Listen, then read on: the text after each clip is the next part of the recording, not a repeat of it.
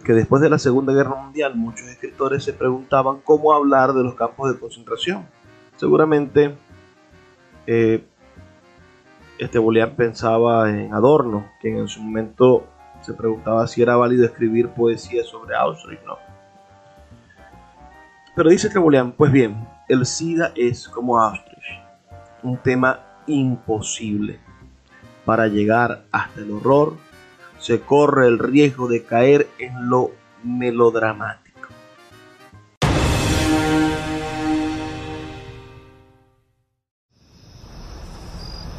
Cuando se calma el bullicio de la ciudad y se van apagando las luces de la casa, se enciende la luz del entendimiento desde este momento comienza Puerto de Libros, Librería Radiofónica, programa que contiene todos sus elementos tipo A. Puede ser escuchado por niños, niñas y adolescentes sin la supervisión de padres, madres o representantes.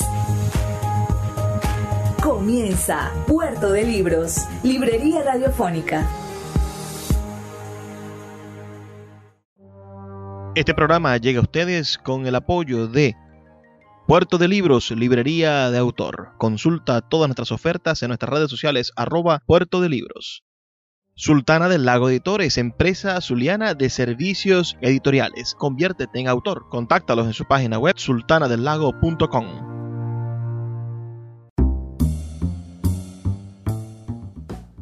Bienvenidos a Puerto de Libros, librería radiofónica. Les habla Luis Peroso Cervantes, quien de lunes a viernes de 9 a 10 de la noche de parte de este programa a través de la Red Nacional de Emisoras Radio Fe y Alegría. 23 emisoras conectadas para llegar a sus hogares con buenos libros, con buena literatura y por supuesto con excusas maravillosas para el entendimiento, para ser cada día mejores ciudadanos, para poder ampliar el horizonte de nuestras realidades y ser mejores personas. Porque si no es para mejorar, si no es para ser mejores? ¿Por qué vamos a leer o por qué nos vamos a formar o por qué nos vamos a encontrar en un espacio de aprendizaje? Decía Facundo Cabral algo relacionado más bien con, el día a día. Decía, ¿para qué me voy a despertar si es para sentirme mal? Él lo dice por supuesto con una palabra un poco más un poco más fuerte. La noche de hoy estaremos conversando sobre eso mismo, sobre una situación, sobre un sobre una condición física, sobre una enfermedad que ha venido golpeando a la humanidad desde hace casi más de 100 años y que desarrolló una pandemia que hoy parece olvidada, pero que todavía tiene fuertes flagelos. Me refiero yo a la enfermedad del SIDA o su virus de origen, el VIH. Entonces estaremos hablando de SIDA y literatura.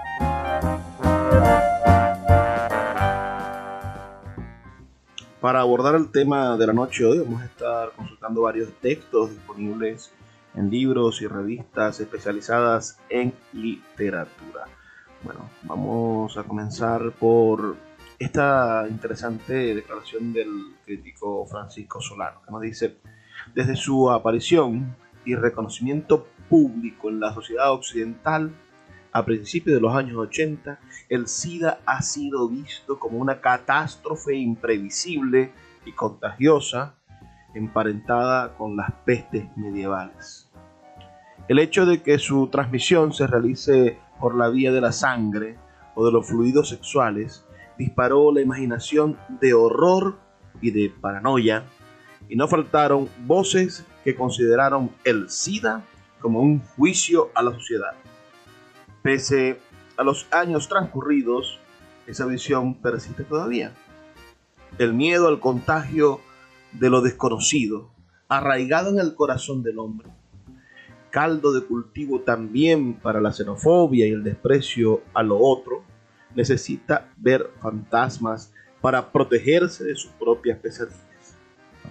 Esta paranoia explica la creencia perturbadora de quienes piensan que la propia sociedad ha generado esa enfermedad. El SIDA adquirió, por tanto, un estigma moral, algo que ya parecía erradicado de nuestra visión del mundo. Y sin duda Solano tiene toda la razón en este texto que acabamos de leer. El VIH, el SIDA, sin duda demuestra lo peor de nuestra sociedad, la manera en la que, la que los hombres y mujeres de los años 80 reaccionaron a esta enfermedad en vez de apoyar a los enfermos, es eh, sin duda una de las formas más terribles de persecución y de culpabilización. Veamos que pensemos en la pandemia reciente del COVID-19. Imagínense que hubiésemos podido convertir a, los, a las víctimas de esta enfermedad en culpables. Es verdaderamente difícil.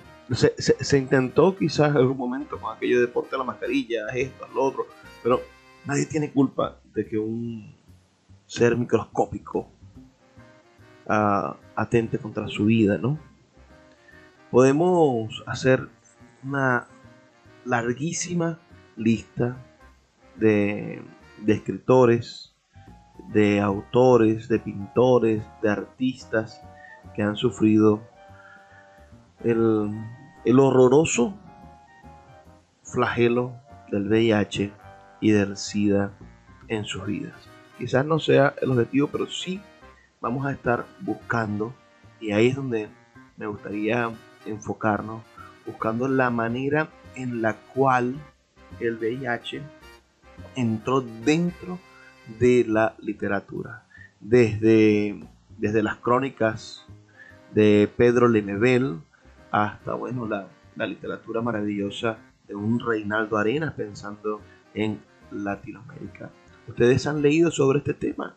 ¿Tienen algún tipo de, de idea sobre el asunto del VIH, SIDA en la literatura o en la cultura general?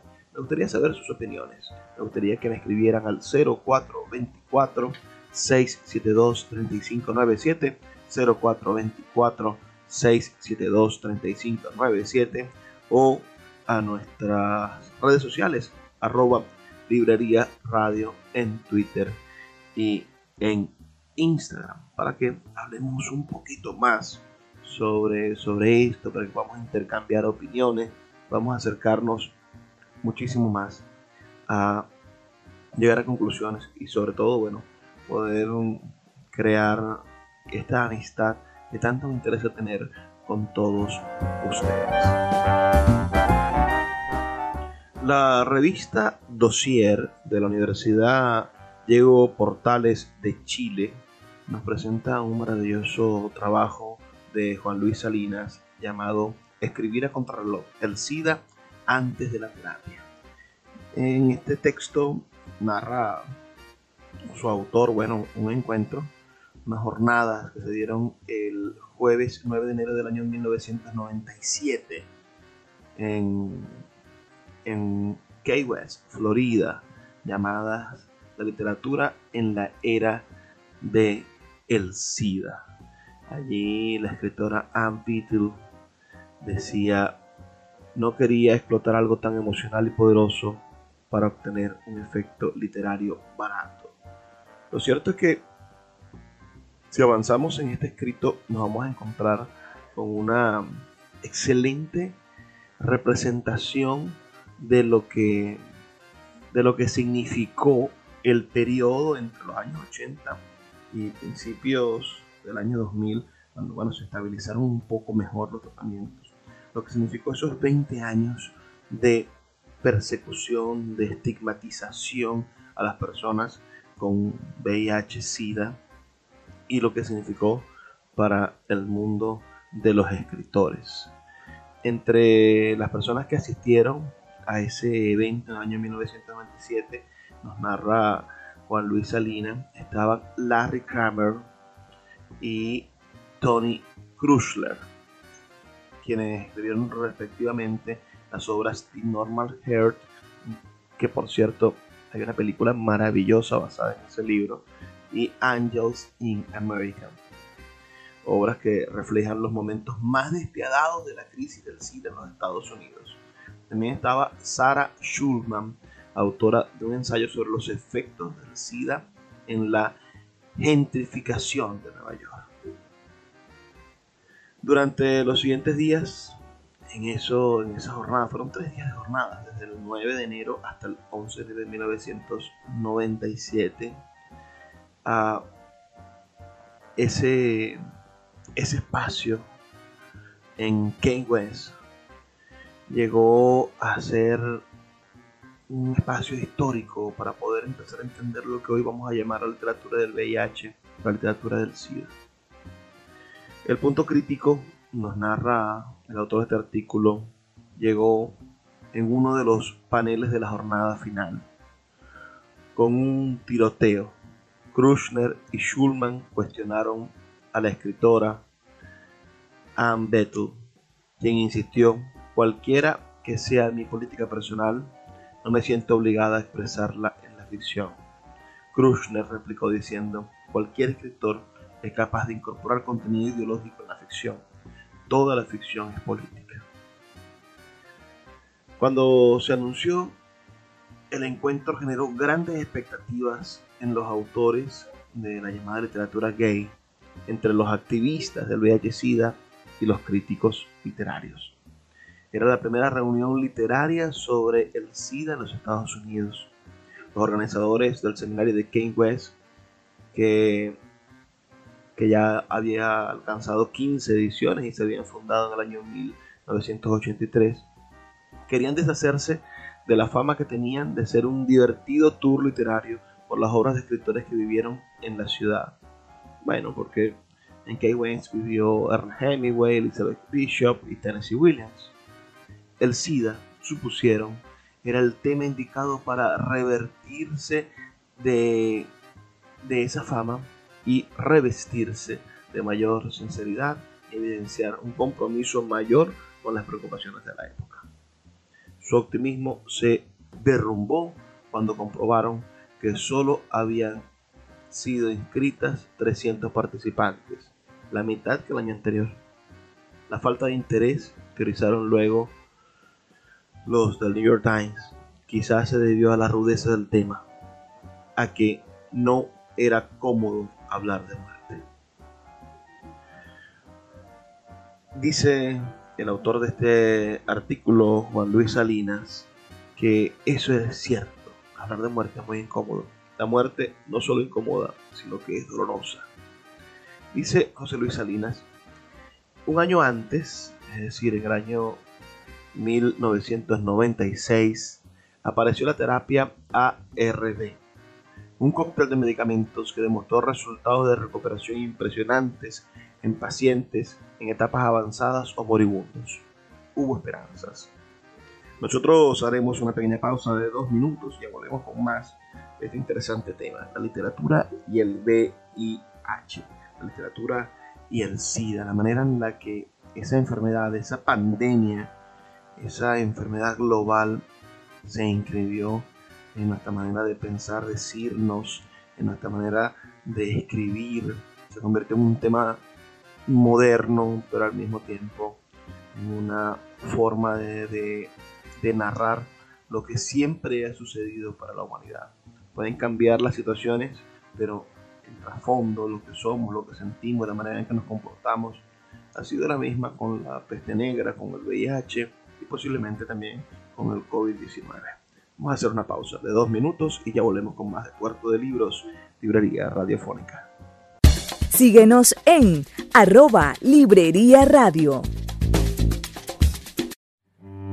Puerto de Libros, Librería de Autor, la librería que estás buscando. Te invita a visitar sus dos sedes en el Teatro Varal de Maracaibo y en la Vereda del Lago dos cautivadores espacios donde podrás entrar en contacto con la literatura, con el arte, con todos los conocimientos de la humanidad a través del instrumento maravilloso que es el libro.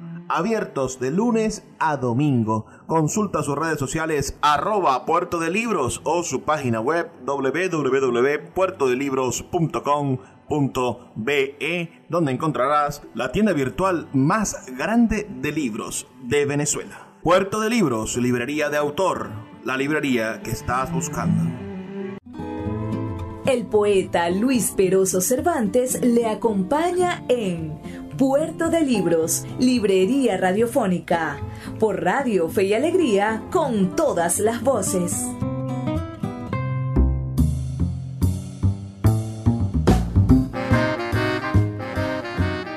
Seguimos en Puerto de Libros, Librería Radiofónica, esta noche, bueno, conversando sobre, sobre el VIH, SIDA y la literatura. Como les comentaba, estábamos revisando en el segmento anterior un texto publicado en la revista Dossier de la Universidad Diego Portales. Allí hay unos apuntes iniciales sobre el problema del VIH, que dice lo siguiente. Durante los primeros años, el VIH-Sida, cuando todo era un pasadizo oscuro que chocaba con la muerte, escribir se transformó en un acto de urgencia y en un compromiso. En especial ante los autores norteamericanos y los franceses, quienes vivieron más agudamente esta pandemia. Sus países fueron los grandes puntos donde inicialmente se concentró la infección y la investigación sobre esta enfermedad.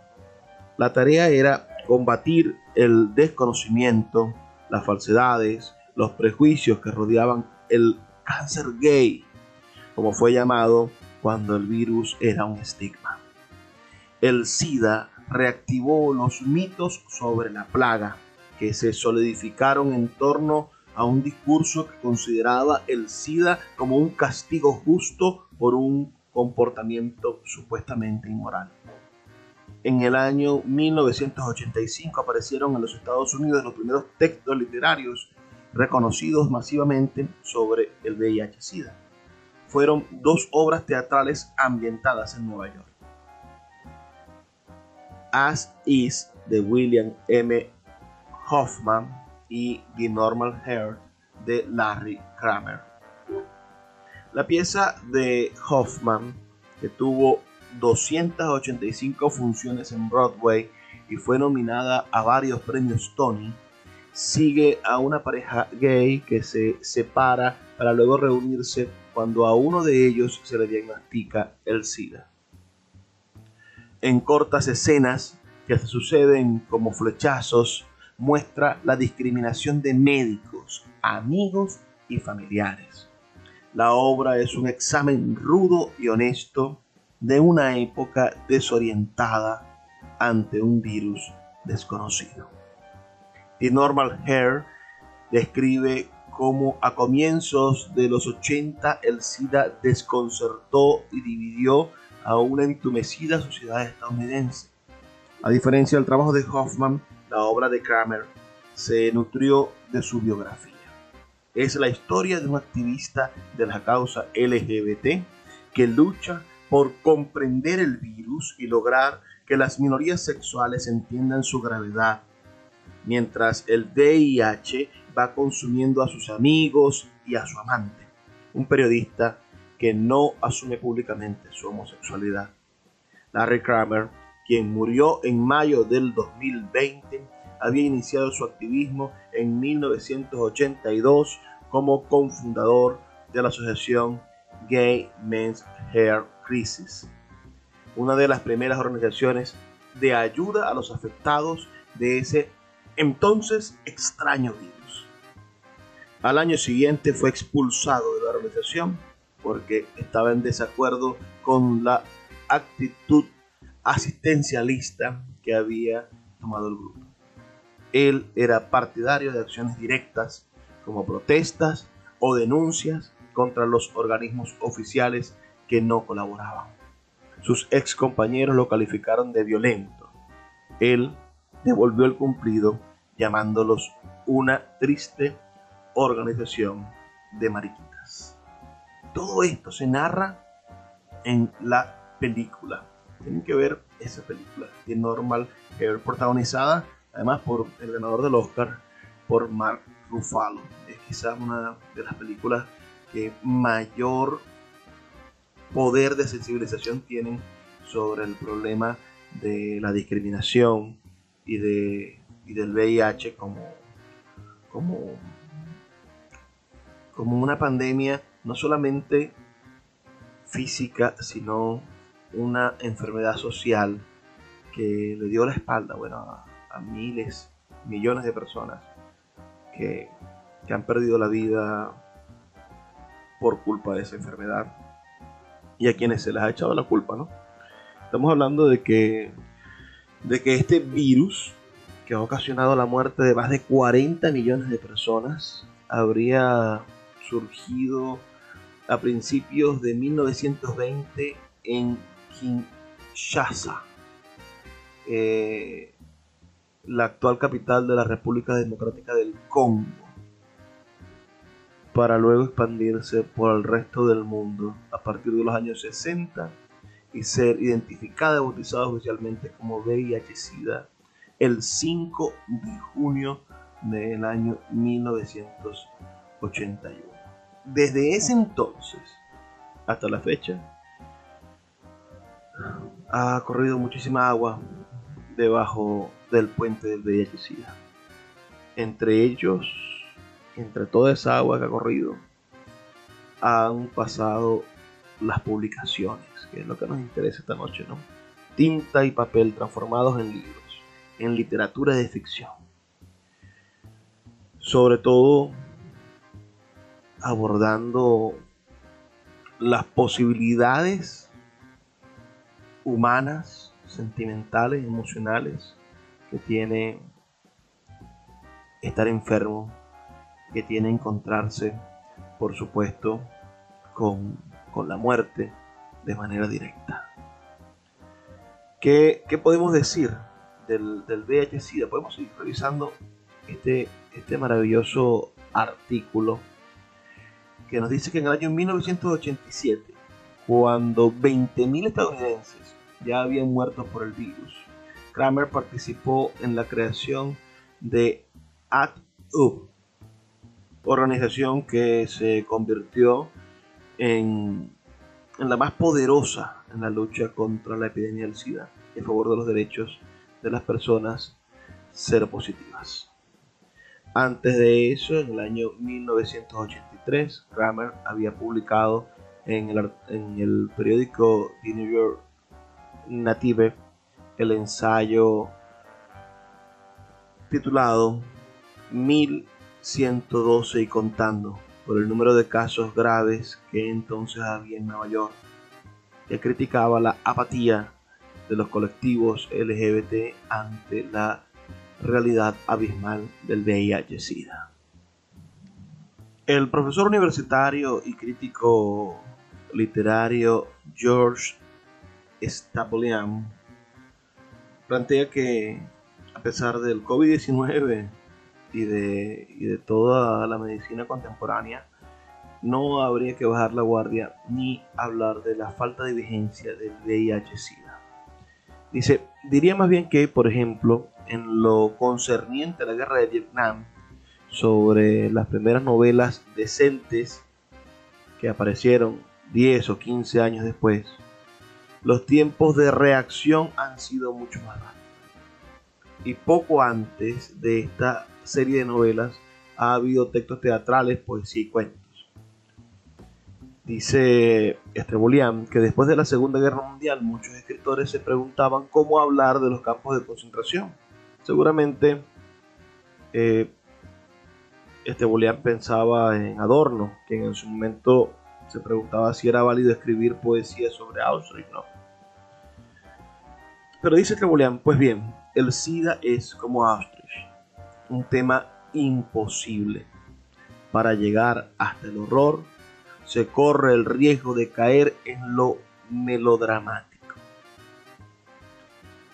Eh, nos plantea en un artículo publicado en la revista Caretas, un artículo escrito por Renato Saldovan Basigalupo llamado El origen del SIDA y el impacto en las letras, nos plantea que es cierto que escribir sobre el SIDA resulta peligroso porque es un asunto muy politizado, de manera especial en los países de regímenes, de regímenes teocráticos, autocráticos, sean de derecha o de izquierda. Con todo, quien escribe sabe que no solo será juzgado únicamente a partir de la eficacia de su prosa, sino también según los criterios de lo políticamente correcto. Pero, ¿cuáles son los temas de, este género literario, que podríamos decir, de esta tendencia temática que es el VIH y la literatura? Bueno, en principio, responder a preguntas como ¿por qué estamos en el mundo? ¿Por qué debemos morir? ¿Por qué nos tocó a nosotros esta enfermedad? ¿Por qué ahora? Existe también un fuerte sentimiento de pérdida de la comunidad dionisíaca, dice, dice este escritor Renato Saldoval. Dice, dice que hay un sentimiento de pérdida de la comunidad dionisíaca basada en el placer, mientras dicha comunidad se transforma mediante la aparición de variables como la compasión y la fraternidad, las cuales hacen que se estrechen los lazos entre los caídos en el campo de batalla del amor sin barreras. Qué hermoso, qué hermosa manera de, de narrar, ¿no? El campo de batalla del amor sin barreras. ¿Qué opinan ustedes? ¿Cómo, cómo ven ustedes este terrible problema del VIH. Vivieron esa época. ¿Se recuerdan cómo los medios de comunicación trataban el asunto? Saben ustedes que en Venezuela hay una ley contra la discriminación de personas con VIH.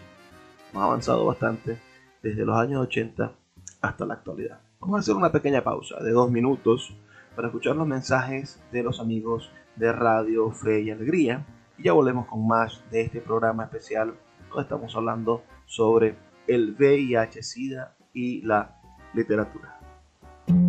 Puerto de Libros, Librería Radiofónica, tu canal diario para encontrar nuevos libros. Con el poeta Luis Peroso Cervantes. Síguenos en arroba Librería Radio. El poeta Luis Peroso Cervantes le acompaña en Puerto de Libros, Librería Radiofónica, por Radio Fe y Alegría, con todas las voces.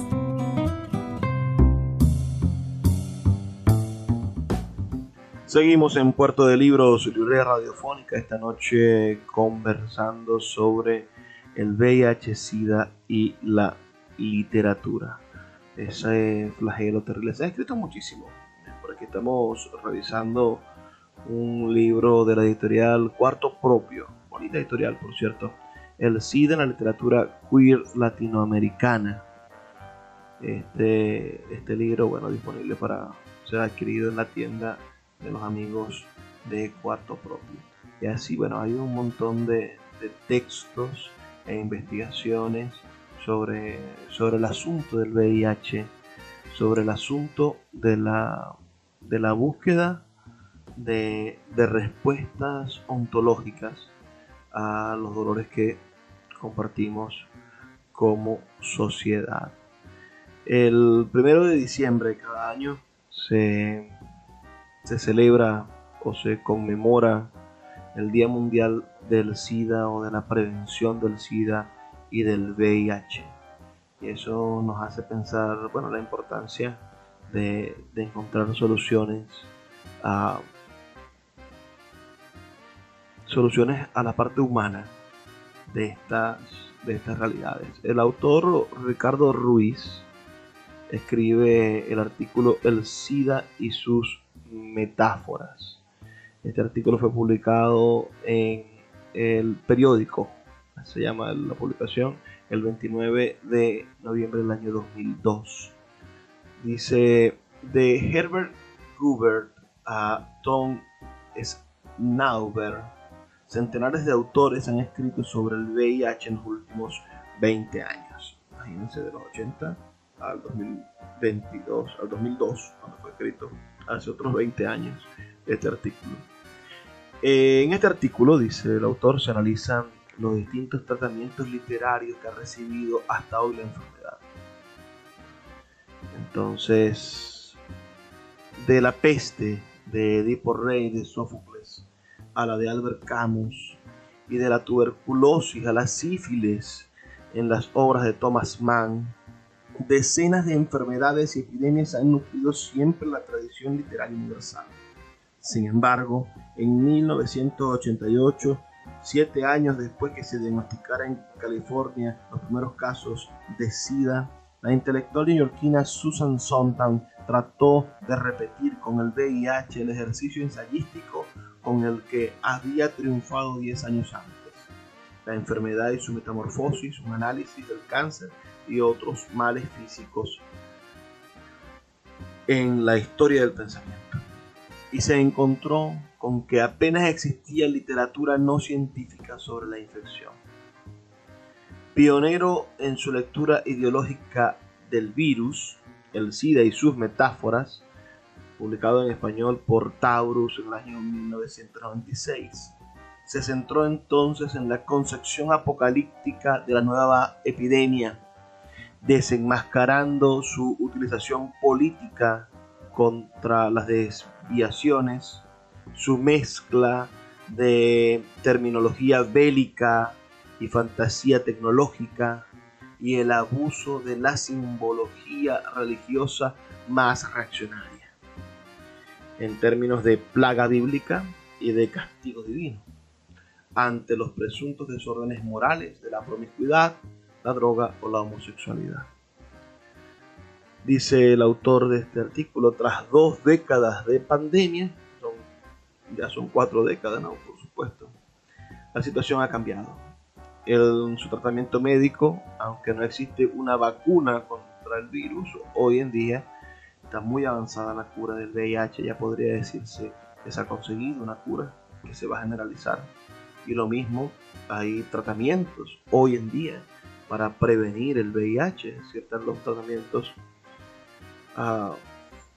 PrEP eh, se consumen antes de tener una, una relación con una persona con VIH y te te protegen del contagio, ¿no? Eh, dice el autor, aunque no existe una vacuna, no existía en el 2002, y este se mantiene, mantiene su poder devastador en el, fuera del primer mundo, sigue haciéndolo hoy en África, y, y lo hizo durante estos últimos 40 años. Y sobre todo su tratamiento literario, ya desde los años 90 cientos de novelas, cuentos, autobiografías y obras de teatro han escogido el SIDA como tema y referente. Clasificados más allá del género, según el valor más o menos metafórico que conceden a la enfermedad, los siguientes títulos pueden ofrecer un primer análisis del SIDA en nuestro mercado editorial. De él, aunque sin olvidar la principal advertencia de Susan Sontag, la enfermedad no es una metáfora, se desprende que la comprensión difusión y prevención del SIDA pueden adquirir algunos casos de inmunidad de la gran literatura. Entonces, plantea este autor, estamos leyendo fragmentos del artículo de Ricard Ruiz, titulado El SIDA y sus metáforas. Nos plantea lo siguiente, nos plantea los enfoques de los testigos de la tragedia Dice, las agonías autobiográficas de autores como Ever Julbert, Reinaldo Arenas, cubano, y Harold Brockhey, fallecidos por VIH en los 90, ayudaron a difundir el síndrome y sus estragos, animando a muchos a relatar su experiencia con el virus. Algunos, los infectados en carne propia, y otros, como los superventas Dominique Lapierre, quien realizó una compilación, bueno, de testimonios de, cientos de héroes anónimos de la lucha contra la epidemia. Algunos de esos libros son los siguientes, ¿no? El, el libro de Herbert Huber, publicado por Tuske de 1991, se titula Al amigo que no me salvó la vida, es una provocadora autobiografía novelada del deterioro de este guionista y escritor francés. Está la hermosísima novela Antes que anochezca, publicada por Tuske de 1992, una seductora autobiografía del narrador cubano, ese maravilloso Reinaldo Arenas, hasta su suicidio harto del virus en los Estados Unidos. Logró huir de Cuba. En Cuba lo, lo mantuvieron en unos campos de concentración donde tenían a los enfermos con VIH. el asunto de Cuba es terrible. Hay que, esta novela tiene también una versión en película que hay que, que revisar antes de que anochezca de Ronaldo Arenas. El escritor Harold Broadkey publica Esta salvaje oscuridad. Encontramos la versión en español en anagrama en el año 2001 y es una vivencia personal y literaria del VIH con mediaciones sobre la muerte y la fama. Y el libro de Dominique Lapierre que conversamos hace un instante se llama Más grandes que el amor y es un reportaje a modo de thriller con profesionales y enfermos de VIH-Sida. Otros, otros libros de testimonios, por supuesto, de varios autores, toda esa gente solitaria, que incluye 18 cuentos de El Sidatorio de Villa de Cocos, publicado en el año 1997, ese libro. Este mismo artículo de Ruiz habla sobre libros que ficcionan la infección.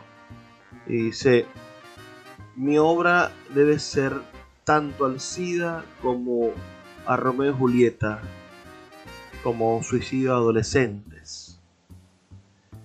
Pese a su condición de cero positivo, Span Tower encabeza la extensa nómina de autores que, más allá de su experiencia, consideran la ficción como el mejor instrumento para explicar las vidas, muertes, sexos, amores y tragedias inherentes al virus.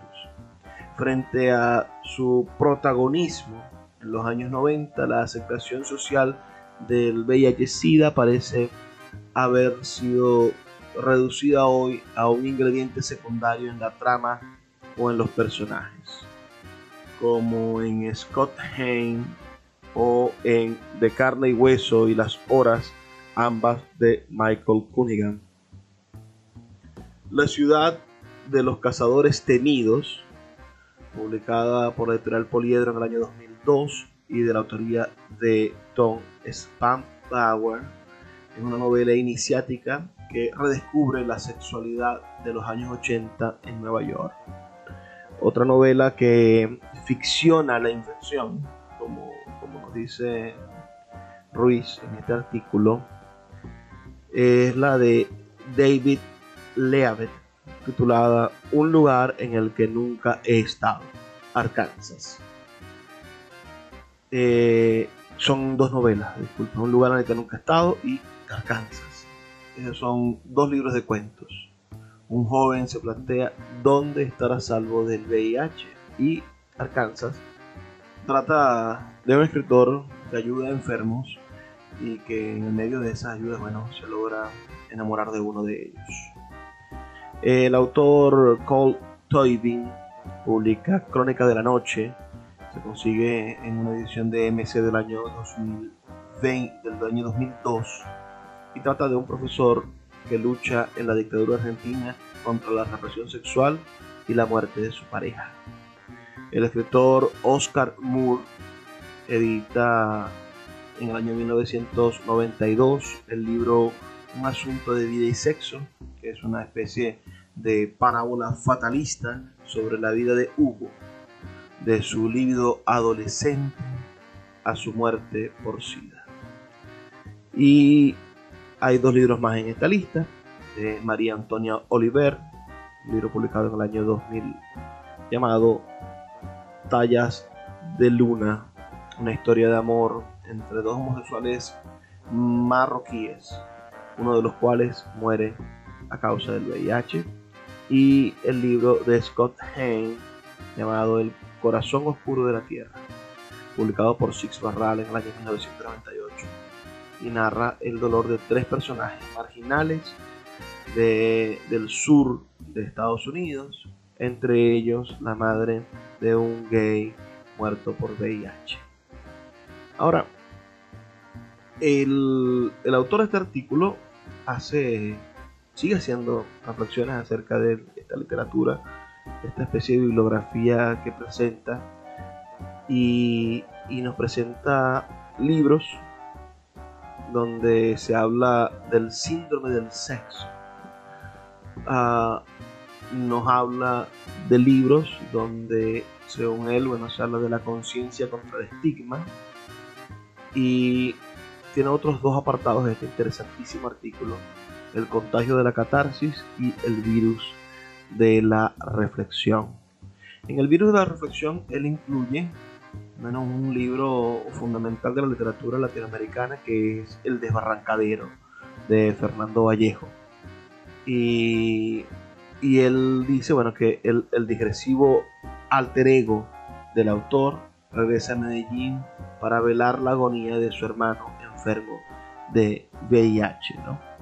esa es la manera en la que resume esta maravillosa novela que, le mereció a Fernando Vallejo el premio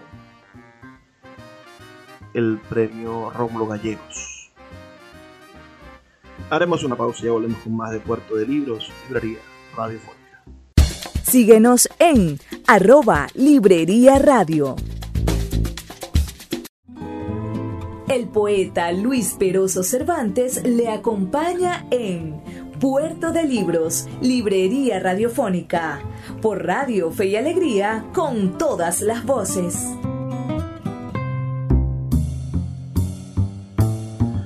Seguimos en Puerto de Libros, Librería Radiofónica, ya en nuestro último segmento. Hemos estado revisando obras literarias dedicadas al VIH-Sida, hemos estado reflexionando un poco sobre la primera literatura escrita en este sentido. Les he recomendado algunas películas. Bueno, les recomendé una de Normal Hair, pero hay otras verdaderamente maravillosas películas que ustedes deberían ver en torno a este tema del VIH. La, la primera o el clásico más importante del año 1993, Filadelfia donde actúa Tom Hanks y donde, bueno, Tom Hanks gana un Oscar por interpretar a un abogado gay que lucha contra la discriminación tras serle diagnosticada la enfermedad. Fue una película muy criticada por su mojigato retrato del amor homosexual, pero considerando que fue la primera película de gran presupuesto de Hollywood en tocar el asunto, tiene una importancia innegable. Tienen que ustedes ver esta maravillosa película clásico del cine norteamericano de 1993, Filadelfia. Ya le hablé de The Normal Hair del año 2014, donde actúa de manera extraordinaria Mark Ruffalo. Espero que, que no se pierdan esa, esa maravillosa película. Hay una película basada en el libro Angels in America, uh, que es la adaptación de la obra teatral de Tony Kruschner, que es una de las primeras de las primeras versiones literarias o textos literarios sobre el VIH-Sida. Es una, digamos, miniserie donde actúan nada más y nada menos que Meryl Streep y Al Pacino. Y y trata la vida de, seis neoyorquinos cuyas vidas se entrecruzan durante el estallido de la crisis del VIH-Sida. Explora, bueno, esa, esa Norteamérica de Ronald Reagan, la homofobia imperante en los años 80 y el conflicto de la sexualidad y la religión. Hay una película maravillosa del 2013 que ustedes no pueden dejar de ver se llama Dallas Buyer Clubs, Es una película protagonizada por Matthew McConaughey en la piel de Ron Woodruff, un hombre heterosexual que se enfermó de VIH en el año 1985, cuando los tratamientos apenas se habían investigado. Este personaje decidió introducir drogas farmacéuticas no probadas en, no aprobadas en Texas para tratar los síntomas del VIH y también contribuir con otros pacientes. Lo cierto es que es una historia de la vida real y ese hombre logró salvar muchas vidas. Pero es una película verdaderamente desgarradora. Ustedes ver esa excelente, excelente película. Ahí, ahora que, que, que lo podemos buscar, hay una película, ah, no recuerdo ahorita el nombre, es una película verdaderamente maravillosa que trata sobre este mismo problema, el triángulo rosa, creo que se llama. Pero no trata precisamente sobre el VIH, sino sobre los campos de concentración y, la homosexualidad. Pero la metáfora podría ser aplicable a, ambos, a ambos casos, ¿no? A la manera en la cual se es excluido a una persona por esto se beneficia o se acerca al tema VIH la película Bohemian Rhapsody, que trata de la vida del gran cantante del grupo Queen, uh, del el, excelente Freddie Mercury y la el final de esa película trata sobre el asunto del VIH debido a que fue el motivo por el cual falleció el, el, gran músico inglés. la película de terror El Orfanato del, gran director Guillermo del Toro tiene un niño con VIH y es uno de los puntos más delicados y sensibles de toda la de toda la cinta. Además, el asunto de los niños con VIH es wow, es quizás uno de los puntos álgidos en este tema del VIH. Nosotros hicimos en el año 2000, 2015 unas actividades de, lectura de poesía en el marco del Festival de Poesía de Maracaibo con la Fundación Innocence. es una fundación que trabaja en el Hospital Universitario de Maracaibo con niños con VIH muchos de esos niños terminan siendo niños huérfanos porque sus padres mueren, bueno, antes de poderlos ver crecer y son niños que no llegan a la adultez debido a que no desarrollan un sistema inmunológico suficientemente fuerte para poder sobrevivir. Es un drama poder conseguir bebés, niños tratamientos contra el VIH. Son completamente inocentes. Ahí se cae por completo esa esa teoría de que el VIH puede ser un, un castigo divino, ¿no? ¿Qué, ¿Qué, culpa puede tener un niño inocente de que sus padres estuviesen contagiados o tuviesen el virus aún sin tener ningún síntoma? Recuerden que también es un virus asintomático. ¿Han conocido ustedes a organizaciones que ayuden a los niños con VIH? ¿Saben sobre esa situación? Los invito a que a que conozcan más sobre esa, esa importante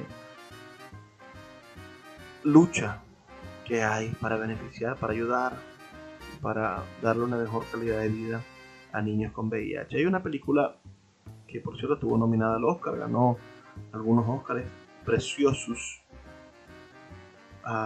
que, es sin duda una de las películas más dramáticas que he podido ver y donde también se toca el tema del VIH y de la natalidad con VIH. Es verdaderamente atronadora la manera en la que el cine logra mostrar ese tipo de realidades y nos hace confrontar nuestras ideas con con la realidad, con la verdad, con lo que está a nuestro alrededor. Pedro Almodóvar ha tratado el tema del VIH en casi toda su cinematografía, porque una cinematografía de tema queer o de tema LGBT. En la película Todo sobre mi madre, eh, escrita en el año 1999, creo que, hay algo muy importante también en La mala educación, otra excelente película del gran Pedro Almodóvar. Usted va a poder conseguir, bueno, buena parte del, de la temática y de la estética de Pedro Almodóvar que no deberíamos pasar desapercibidos. Me gustaría saber sus comentarios. Recuerden enviármelos al 0424 672 3597 0424 672 3597 o nuestras redes sociales arroba librería radio en Twitter y en Instagram hay, otra película de 1993 llamada En el filo de la duda y que, que se ha convertido en un clásico sobre el asunto del VIH. También los invito a, a buscarla, a buscarla y a saber sobre todo esto. Hay otra película genial, mi nombre es Harvey Milk, donde también se trata bueno, la lucha del VIH y la política de los derechos LGBT o la manera en la cual se pueden hablar sobre los derechos de las minorías sexuales.